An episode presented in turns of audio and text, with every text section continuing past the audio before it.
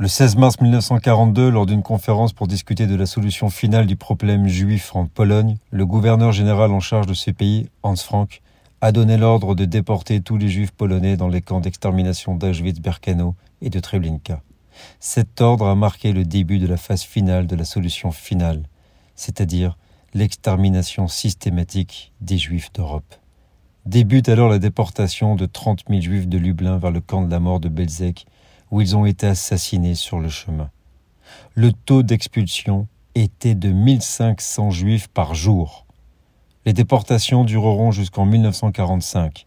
Environ 3 millions de juifs de Pologne ont été déportés dans les camps de concentration et d'extermination, d'où la plupart ne reviendront jamais. Cette campagne a été l'une des pires atrocités de l'histoire de l'humanité et a conduit à la mort de millions de juifs, ainsi que d'autres groupes considérés par les nazis comme indésirables, tels que les Roms, les personnes handicapées, les homosexuels et les opposants politiques. Il ne faut pas oublier. Nous sommes le 16 mars.